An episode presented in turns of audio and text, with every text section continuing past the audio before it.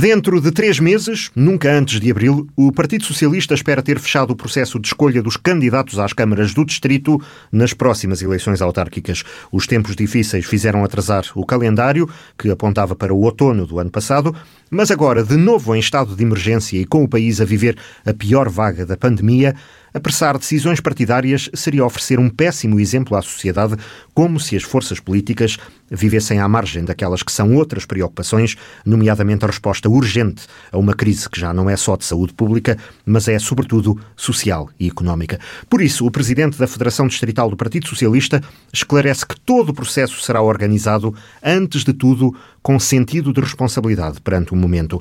Chegará a altura de as escolhas serem feitas e dadas a conhecer aos eleitores, na sequência do trabalho que está a ser feito em articulação com as conselhias do PS. Mas ainda não é agora, nem pode, nem deve ser. É verdade que a questão da pandemia do Covid-19 fez com que hum, houvesse aqui uma, uma alteração ao nível da, da grande prioridade sobre aquilo que seria o futuro e, portanto, penso que a grande prioridade no passado, no imediato e nos próximos meses é mesmo o combate à, à pandemia e à crise social e económica que dela poderá vir e que poderá fazer com que haja um deslaçar da sociedade. Esperemos que sejamos todos capazes de conseguir evitar que isso aconteça. Mas é evidente, do ponto de vista político, o, o grande combate são as próximas eleições autárquicas. Nós estamos a trabalhar com todas as conselheiras para, em devido tempo, apresentar os melhores candidatos, os melhores projetos para procurar uh, vencer essas eleições, tendo mais câmaras municipais do que aquelas que temos atualmente. Alexandre Lotte não se compromete com datas. Os tempos que vivemos recomendam ponderação. A questão dos timings no, no contexto atual é um verdadeiro desafio. Basta olharmos para o que foram as eleições presidenciais e para as dúvidas que existiram quando fosse a sua realização ou não, em função do contexto da pandemia. Ehm, e, portanto, é evidente que hum, não se poderá arrastar mas eh, é difícil, no atual contexto, comprometer-me com uma data específica relativamente àquilo que será a apresentação das propostas e dos nomes do Partido Socialista para cada uma das câmaras do Distrito. E até pelo simbolismo de uma eventual reconquista, o processo da escolha do candidato ou candidata à Câmara da Guarda é o mais importante para a Federação Socialista e por isso o Presidente recomenda maior calma e ponderação.